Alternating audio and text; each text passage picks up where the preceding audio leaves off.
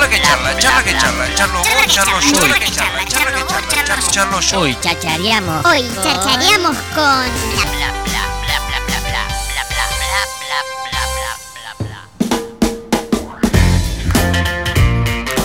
¿Qué agua tomamos en Tandil? Es eh, la campaña que venimos agitando ya hace varias semanas, esta campañaza que se mandaron eh, desde la Junta Vecinal por un ambiente saludable en Tandil. Y para eso estamos con Eva, parte de esta organización. ¿Cómo estás, Eva? Bienvenida a Pura Cháchara.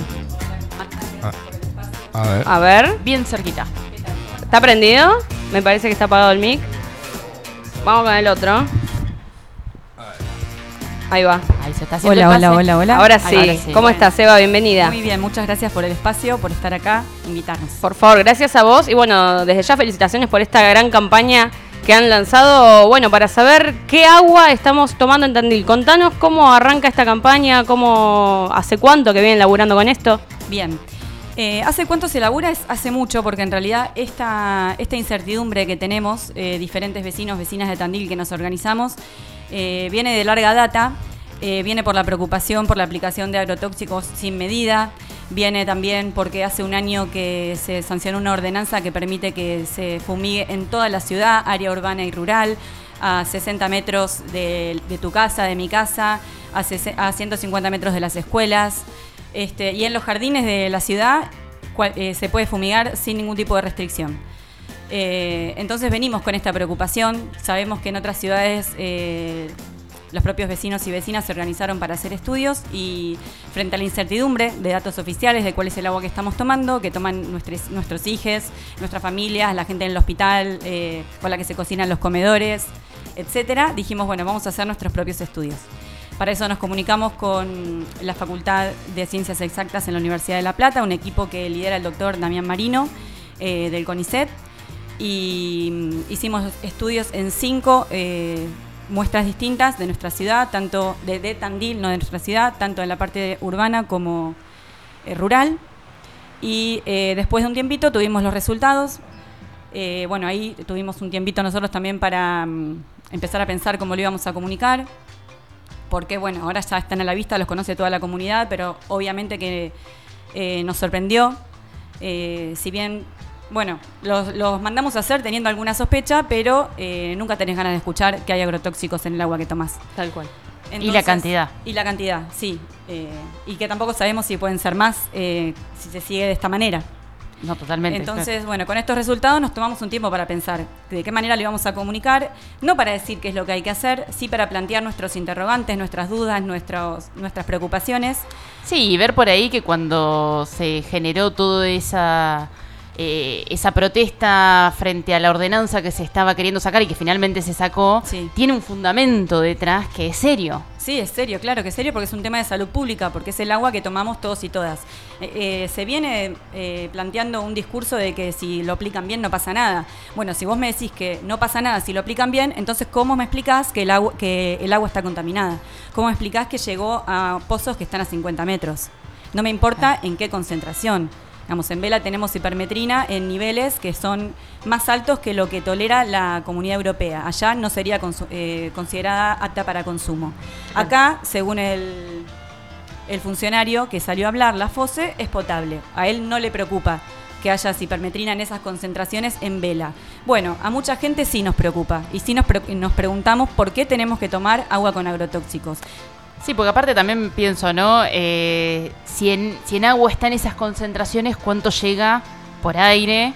¿Cuánto, cuánto llega en el alimento? ¿Cuán- ¿Cuánto llega, no? Que, que no se puede medir fácilmente. Sí, exacto, porque Y- son y- las derivas, digamos, ¿no? Claro, y también pensaba, porque el otro día leí una nota en donde el intendente salió también a decir que el agua de Tandil era potable, que también me imagino la situación, ¿no? Eh, tratando de frenar algo, porque es, es muy difícil. A mí me pasó que me, me costó, quería saber y no quería saber a la vez.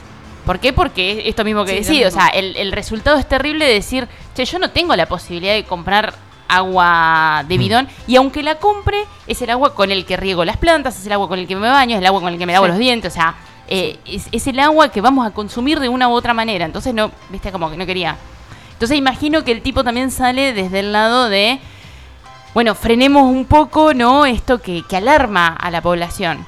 Ahora, me parece que algo que no se tiene en cuenta, y ahí eh, yo no estoy de acuerdo con, con la forma en que sale el, el intendente mismo a decir eso, desde el lado de que, ¿cómo, ¿cómo podemos saber cómo afecta cuando son cantidades? Cantidades diferentes. ¿Se entiende lo que digo? O sea, una cosa es que vos tengas un valor de una sola cosa mínimo y otra cosa es cuando eso lo mezclamos con otro montón de agrotóxicos, con otro montón de cosas que llegan de distintos lados. Sí. ¿Cómo medimos ese impacto? Y de hecho también está eh, planteada la preocupación porque vos incluso podés pensar, tal agrotóxico es potencialmente cancerígeno. Pero ¿qué me decís cuando hay cuatro agrotóxicos? ¿Cómo a eso, es esa a sinergia? eso voy. ¿Cómo se a eso combinan? voy. ¿Cómo se combinan esas ¿Qué pasa cosas? con los cuerpos de los niños, de, de la- de las niñas, de las familias, de todos? O sea, eso no, no nos lo contesta nadie.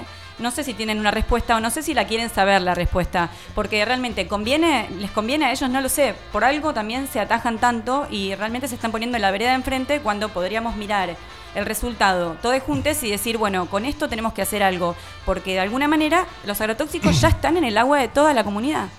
Claro.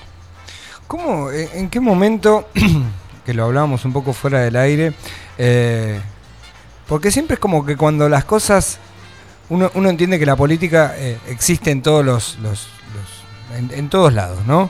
Eh, ¿Y cómo puede ser que siempre una cuestión que, que impacta directamente con la salud, con el consumo, con, con- la vida de todos y de todas, como, como estamos aclarando acá cada vez que hablamos, eh, se convierte eh, en una cuestión política y por, y por ende se convierte en un conflicto. Sí. ¿Me explico? Sí. Eh, ¿Cómo puede ser que eh, una junta vecinal, una universidad, eh, un, un instituto como el CONICET, ampare un resultado que te está diciendo, che, tiene tal o cual cosa el agua que se está consumiendo en toda la sociedad, en toda la sociedad? Del otro lado, y la, la- la- toda la entidad gubernamental de la, de la ciudad te diga, no, no, eso no, eso no, no, lo desmerezco totalmente, eso no, no es así. Y te dice, el agua es potable. Y ahí perdemos todos.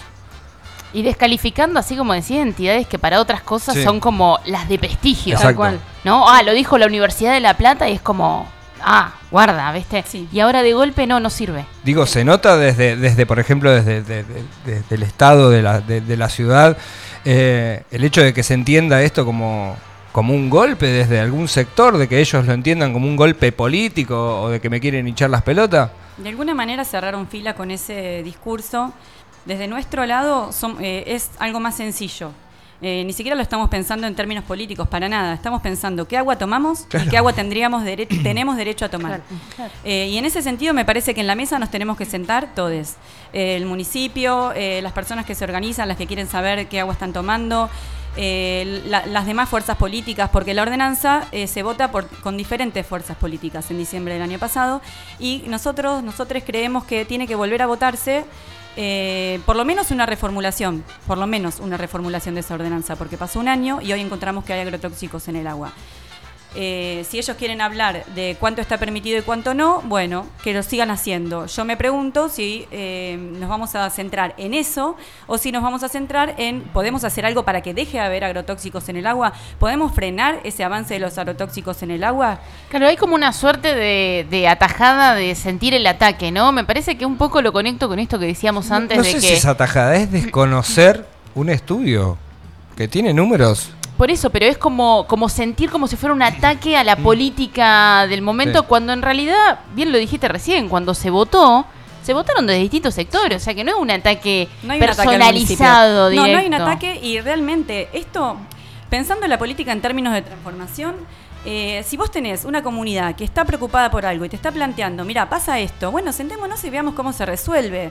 Porque acá nadie está atacando al municipio. Estamos Claro. diciendo que queremos vivir bien, que tenemos derecho al buen vivir, que tenemos derecho a tener agua sana, que nos preocupa que haya venenos en el agua, Que es básico, que no tenemos aparte, por no qué se está tener pidiendo venenos. algo, algo que es una locura, es básico, el agua. Es básico, sí, es básico y está bueno que se haya puesto sobre la mesa eh, y que realmente esté la población preguntándose qué es lo que está pasando.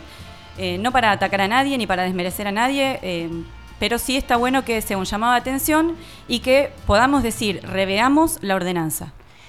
Eva, ¿cómo sigue esto?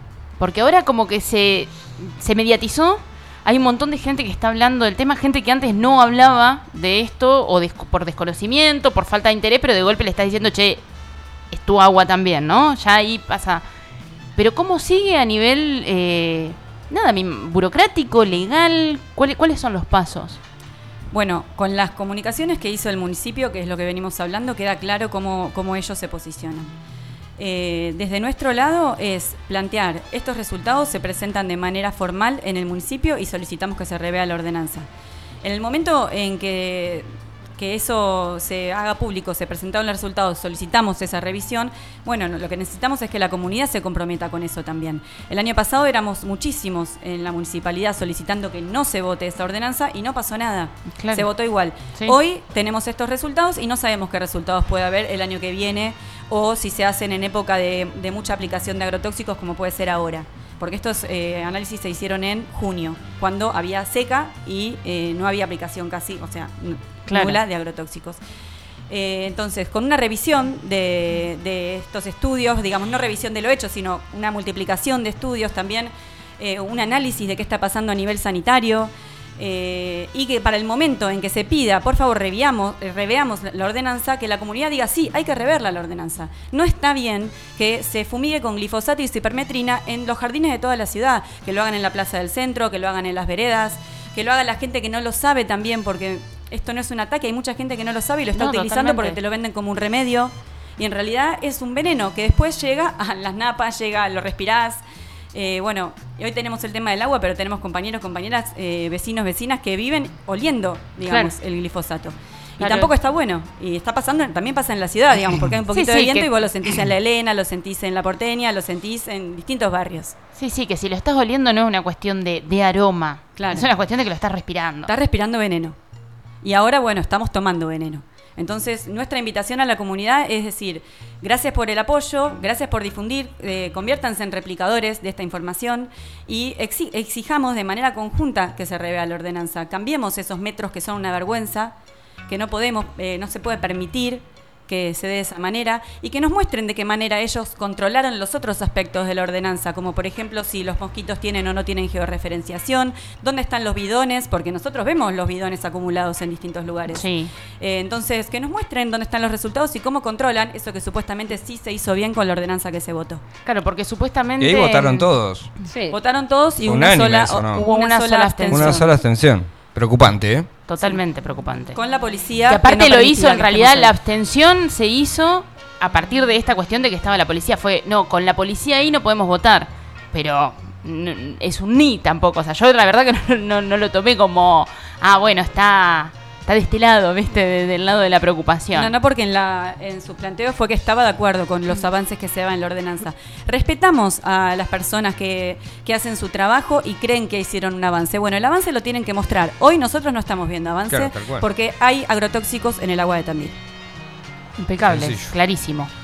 Gracias, Evangelina, parte de la Junta Vecinal por un Ambiente Saludable. Y bueno, síganlos ahí en las redes, Las redes, eh, para enterarse de todas esta- estas cosas que nos interpela a todos y todos. Muchas gracias. Gracias a ustedes. Gracias. Seguimos un poquito de música y seguimos con la pura cháchara.